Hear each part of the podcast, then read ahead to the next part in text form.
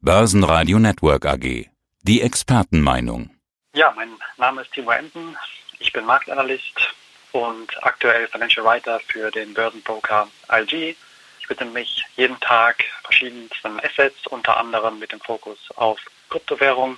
Habe zudem auch noch meine eigene Webseite zu finden unter emdenresearch.com, wo spezielle Assets unter die Lupe genommen werden und ein kleiner Ausbildungsbereich zusätzlich kostenfrei zu erhalten ist und du bist das neue Mitglied, der neue Interviewpartner in unserem Talk-Format. Also sagen wir vielleicht zunächst noch mal kurz was zu dir. Du bist zertifizierter Blockchain-Experte, also alles rund um Krypto ist sozusagen dein Spezialgebiet, kann man das so sagen? Ja, das hast du eigentlich sehr gut auf den Punkt gebracht. Genau, ich bin zusätzlich auch zertifizierter Blockchain-Experte der Frankfurt School of Finance and Management und widme mich zusätzlich zu den Märkten, also zu der technischen Analyse, was mein Steckenpferd ist, natürlich auch noch den technischen Analysen beziehungsweise der technischen Basis der Kryptowährung, sprich der Blockchain-Technologie. Jetzt muss man ja sagen, wenn die Begriffe Krypto und Blockchain fallen, dann denken alle zuerst an den Bitcoin. Das ist nach wie vor das größte Kryptoasset oder gibt es da schon andere, die man gleichberechtigt sehen kann? Ja, gemessen an der Marktkapitalisierung ist und bleibt der Bitcoin natürlich hier die Leitdevise, die federführende Kryptowährung und das hat natürlich auch nicht zuletzt ja mit der Pionierschaft zu tun, sage ich mal. Ich meine, der Bitcoin ist hier zumindest auch die erste Kryptowährung, die es gegeben hat, angefangen im Jahr 2009 und bis heute auch hier am Platz 1 stehend.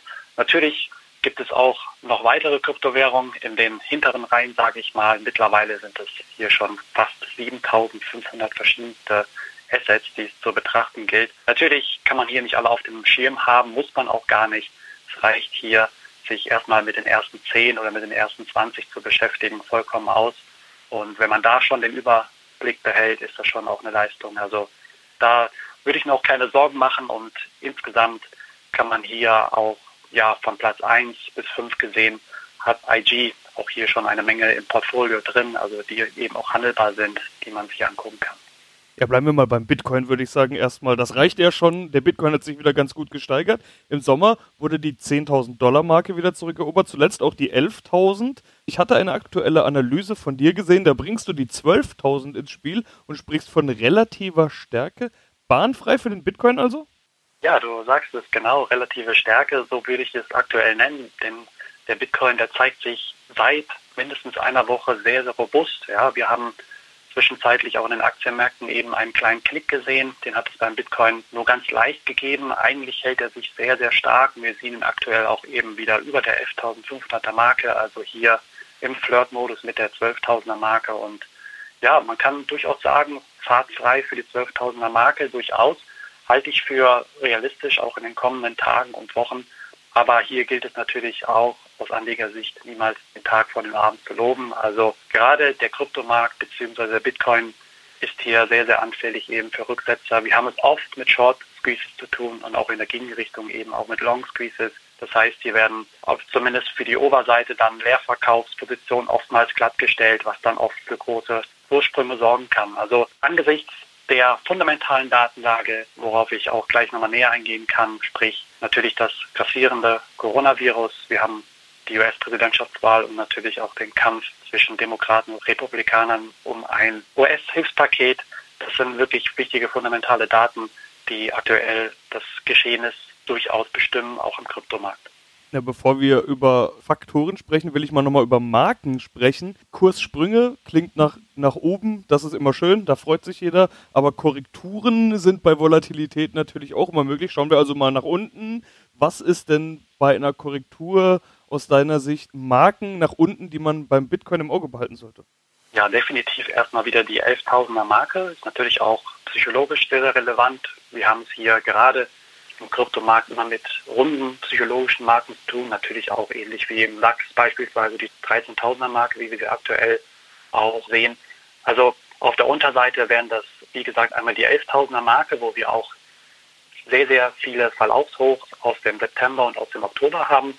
Und wenn man noch etwas weiter darunter gehen möchte, sind es dann natürlich wieder die 10.500 und einmal klar die letzte Bastion der Fünfstelligkeit, die 10.000er Marke. Also hier ist einiges möglich und aus Anlegersicht kann man hier auch immer gut dann auf den Trigger-Moment warten. Das heißt beispielsweise, wenn die 11.000er Marke auch wirklich nachhaltig signifikant nach unten durchbrochen wird, ist in der Regel dann die nächste Marke, sprich die 10.100 Dollar Marke hier anzuvisieren. Wie sieht es eigentlich generell gerade im Markt aus? In derselben Analyse, die ich schon zitiert hatte, gibt es die Überschrift Anleger steuern wieder Bitcoin-Hafen an. Gibt es denn eine Korrelation zwischen den Kryptowährungen? Klingt jetzt eher nicht danach, als könnte man sagen, oh, der Bitcoin ist gestiegen, dann ist bestimmt auch meine Kryptowährung XY mitgestiegen. Ja, durchaus gibt es hier Korrelationen. Ja, die kann man nicht eins zu eins nehmen, das wäre jetzt nicht ganz richtig, aber man kann durchaus annehmen, dass wenn eben der Bitcoin steigt, steigen auch in der Regel Kryptoassets aus den hinteren Reihen. Wie gesagt, es darf und soll man auf gar keinen Fall an dieser Stelle nochmal betont eins zu eins übernehmen. Das ist auch nicht die Daumenregel, so weit würde ich auch nicht gehen, aber es ist eher eine Tendenz, die sich beobachten lässt. Und man kann durchaus ja sagen, dass man hier den Bitcoin-Hafen wieder ansteuert und ich spreche hier bewusst nicht von einem sicheren Hafen, wie wir es eben oft hören, vom Edelmetall Gold beispielsweise oder auch Silber.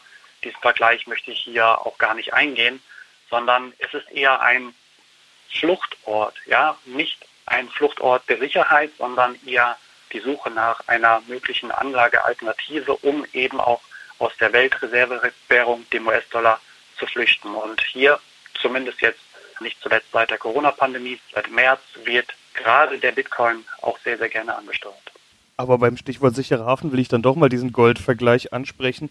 Bitcoin sei das neue Gold, das hört man ja immer wieder und es scheint ja tatsächlich so zu sein, dass gerade jüngere Anleger statt Gold lieber in Bitcoin investieren und zwar aus den gleichen Gründen, mit der gleichen Funktion, mit der man sonst klassischerweise, will ich sagen, Gold gekauft hätte. Also es gibt einige Argumente dafür, es gibt natürlich auch einige Argumente dagegen. Was sagst du denn zu diesem Goldvergleich? Ja, es ist definitiv ein interessanter Vergleich, aber ich würde diesen Vergleich so bezeichnen, dass es doch am Ende des Tages zwei verschiedene Paar Schuhe sind. Ja, und wir sprechen natürlich auch von einer langen Historie, die eben der Goldmarkt hat und der Kryptomarkt eben jetzt roundabout elf Jahre. Also auch hier ist es sehr, sehr schwierig, weitere Prognosen bezüglich des Kryptomarktes oder zumindest statistisch fundierte Prognosen treffen zu können. Und klar, das Gold, das Edelmetall hat auch eine ähnliche Funktion, sagen wir es im Hinblick auf die Begrenztheit der Assets, also Gold lässt sich natürlich jetzt auch in diesem Sinne, so geht man davon aus, nicht beliebig vermehren. Klar, es wird immer ab und an natürlich auch Gold,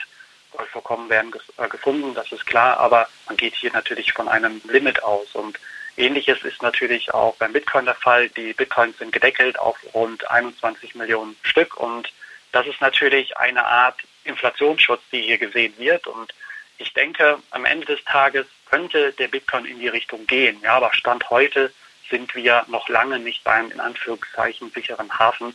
Und ich denke, dass, dass der Bitcoin bzw. auch andere Kryptowährungen hier noch ein Stück weit in den Kinderschuhen stecken, definitiv, und das einfach noch Zeit braucht. Und man kann durchaus am Ende des Tages, sprich vielleicht in einigen Jahrzehnten, kann sich eben diese Volatilität auch ja wieder drosseln, so dass man hier auch natürlich dann das Ganze wieder anlegerfreundlicher macht. Denn aktuell ist es natürlich auch immer wieder diese Volatilität, die viele Privatanleger vor allen Dingen verprellt und am Ende des Tages dann eben ein dickes Minus auf dem Tageskonto steht.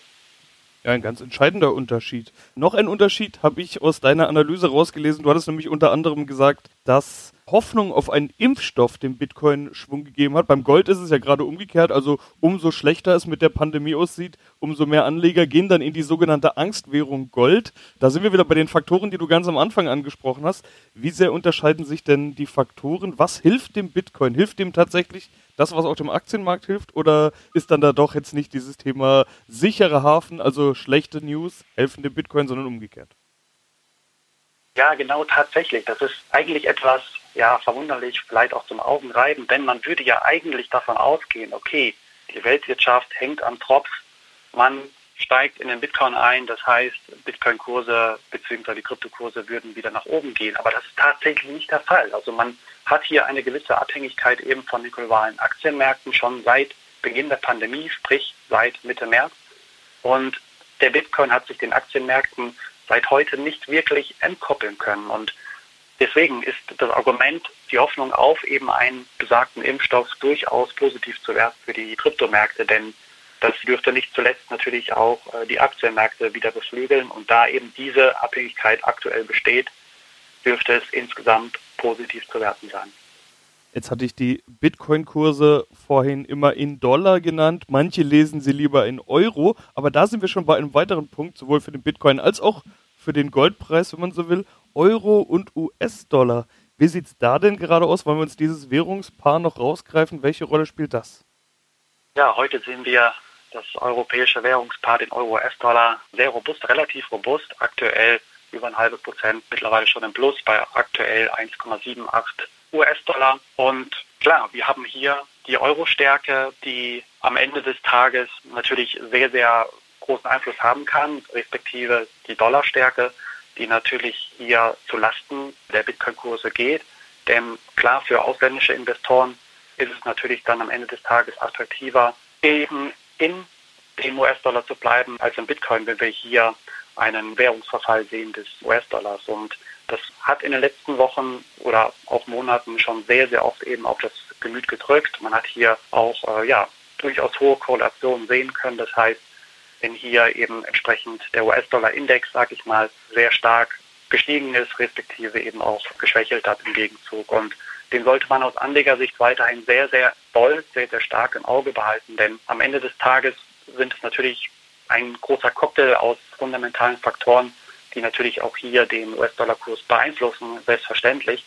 Aber der US-Dollar-Kurs sollte auch in Zukunft in den nächsten Wochen beziehungsweise Ende des Quartals, Quartal 4, auch im Hinblick natürlich auf die US-Präsidentschaftswahl, durchaus den Bitcoin oder eben auch andere Währungen, also Kryptowährungen, stark beeinflussen. Timo, vielen Dank für deine Einschätzung. Sehr gerne. Börsenradio Network AG. Das Börsenradio für Broker.